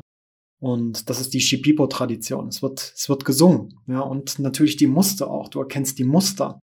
Ja, dass alles zusammenhängt. Und das ist ja auch die Kunst der Shipipos, die Ikaros und in die Muster hineinzufassen und somit eigentlich für sich das Weltbild zu erklären und auch Leute zu heilen. Deswegen werden die auch bemalt zum Beispiel teilweise mit den verschiedenen Patterns und dann können die Schamanen dann sehen, okay, wo gibt's Disbalancen zum Beispiel. Das ist ein super, super interessantes Thema und es sind sehr, sehr große Heiler und ich bin da voller Demut und voller Dankbarkeit, dass ich mit diesen äh, Spirits arbeiten darf. Mega, mega. Hab jetzt mhm. gerade, hab dir gebannt zugehört, sehr schön.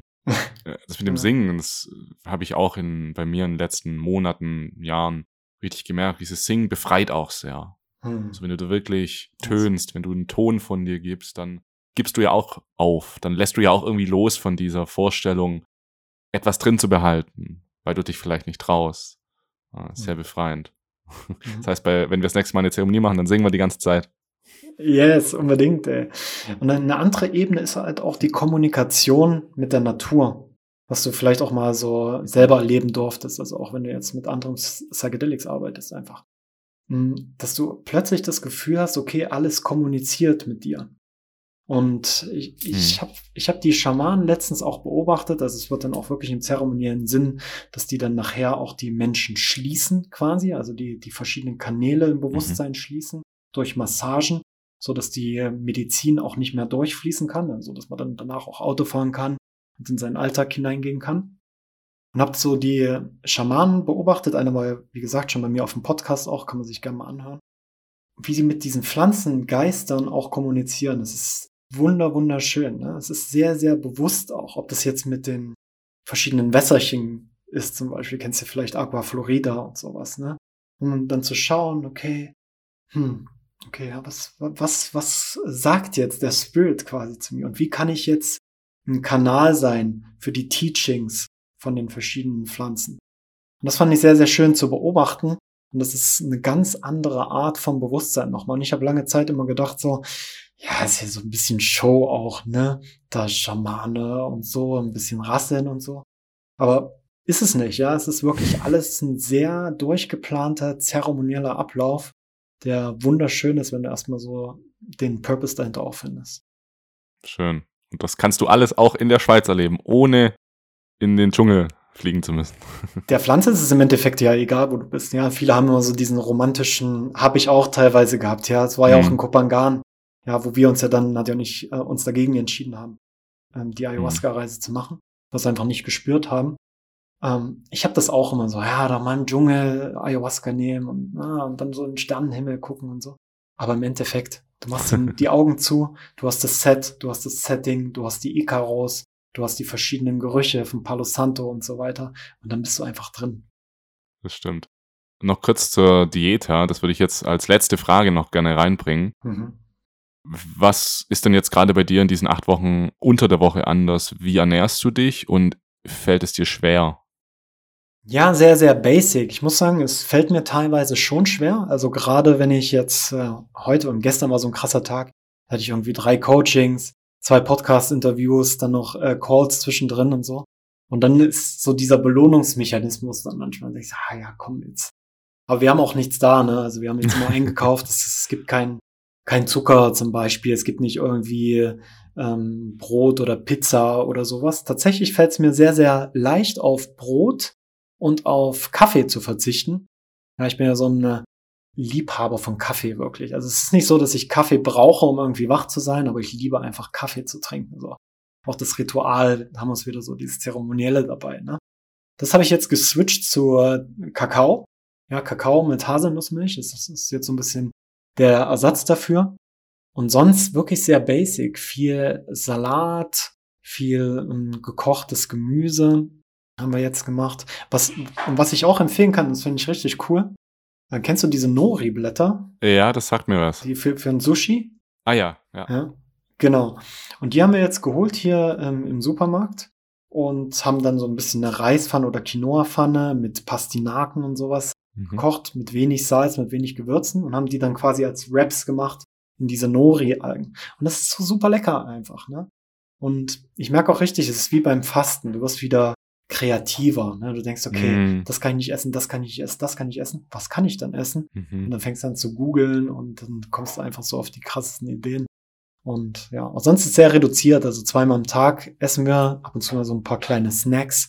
Müsli ist noch für mich so ein bisschen schwierig, da wegzukommen. Also ich habe immer gern so ein bisschen Müsli mit Kokosjoghurt, aber ist auch, ist ja eigentlich auch gesund. Ne? Nimmst du dann wahrscheinlich ab, oder? Ähm, tatsächlich habe ich glauben, ja, ein bisschen habe ich schon abgenommen. Ja ja, definitiv. Aber du darfst ja so Nüsse und so essen. Mm, ja, darf ich essen. Also wir machen es jetzt gerade so, dass wir am Donnerstag, ähm, dass wir da komplett fasten nochmal. Und äh, es ist auch vorgeschrieben für die Pflanzenmedizin, dass wir ab 12 Uhr kein Wasser mehr trinken. Das heißt, äh, 12 Uhr ist das letzte Mal Wasser und dann, das ist meine Katze übrigens, jetzt sie auch ab und zu zu Wort, ähm, dann ähm, auch Wasserfasten bis, bis zur Zeremonie dann. Und dann am Freitag gönnen wir uns dann was. Dann gehen wir vorher in Natura irgendwie einkaufen. Und dann gönnen wir uns was. Aber was Gesundes, ja. Also versuchen schon so, also kein Pizza, kein, kein, sowieso kein Fleisch essen wir eh nicht, ne, aber auch kein Käse, Milchprodukte, sowas komplett wegzulassen. Aber es geht, es geht. Okay, gut. Ich glaube, jetzt habe ich ein gutes Bild davon. Mal schauen, wann ich meine erste Diäter mache. Ja. Mhm. Gucken wir mal. Aber was, was noch wichtig ist zu sagen auch, ne, wir, wir, wir haben jetzt nur von Essen gesprochen. Hm. Aber Diät ist auch, das geht doch noch ein bisschen weiter in der Ayahuasca-Diät. Also wir haben ja schon am Anfang gesagt, ne, kein Sex. Ist auch ganz wichtig, haben auch die Schamanen nochmal uns eindringlich vorgewarnt, Sex zu haben. Weil es ist anscheinend wirklich schon mal passiert, dass man das macht. Oder dass das jemand gemacht hat vorher. Und sie dann mit diesen Spirits klarkommen müssen, die da beim Austausch stattfinden. Und das kann teilweise für die ganze Gruppe schlecht sein und bis zu Ausschluss ähm, aus der Diät führen. Ja, und das fand ich noch sehr, sehr spannend. Und dann auch das ganze Thema Information. Mhm. Ja, keine Horrorfilme, keine Horrornachrichten, von denen es ja jetzt gerade sehr, sehr viel gibt. Ja, ich bin aus meinen ganzen Telegram-Gruppen raus auch und so. Und es hat mir sehr, sehr gut getan. Aber ist natürlich klar, ich meine, wenn du auch einen LSD-Trip machst, also wenn du dir einen Horrorfilm anguckst, wie groß ist die Wahrscheinlichkeit, dass du das irgendwie Ja. dann einbindest, Ja. vielleicht in die Erfahrung? Und da muss man wirklich auch schon aufpassen und die, ja, die Shibibos sagen ja eh Dieta, Dieta, Dieta und nicht Ayahuasca, Ayahuasca, Ayahuasca. Also da kann man sich einfach aus der Dieta auch für sein normales Leben viel rausziehen, glaube ich. Und Ja, das ist der, der Teaching-Effekt dann auch. Ja, ja, definitiv. Katze schlägt dir zu. Robin, ich glaube, wir sind jetzt Ja. hier auch am Ende. Wir kommen alles weiter besprechen wieder bei einem zweiten Podcast. Unbedingt. Geil, dass du da warst, Mann. Ja, ja, komm auch unbedingt mal wieder auf meinen Podcast, mein Lieber. Ja, würde mich freuen. Super. Lad mich ein. Cool. Robin, vielleicht kannst du zum Ende jetzt noch sagen, jemand, der jetzt zugehört hat und cool findet, was du sagst, wo kann er mehr über dich erfahren? Ja, also gerne auf meinem Podcast, ne? robinstolberg.de sonst auch, robinstolberg.de slash podcast, da findest du auch so eine kleine Übersicht. Wir haben jetzt auch mittlerweile schon fast 200 Folgen, jetzt im März. Und ja, da kommt einfach vorbei. Auf Instagram bin, teile ich sehr, sehr viel, also auch zur Thema Ayahuasca-Diät da jetzt gerade auch. Und da Mhm. wirklich, da nehme ich kein Blatt vom Mund, du kennst es ja. Ja. Und ja, sehr gern. Und schreibt mir einfach, wenn ihr irgendwelche Fragen habt, dann schreibt mir einfach, ich beantworte alle Nachrichten. Yeah. Dankeschön und bis dann. Ciao. Ciao.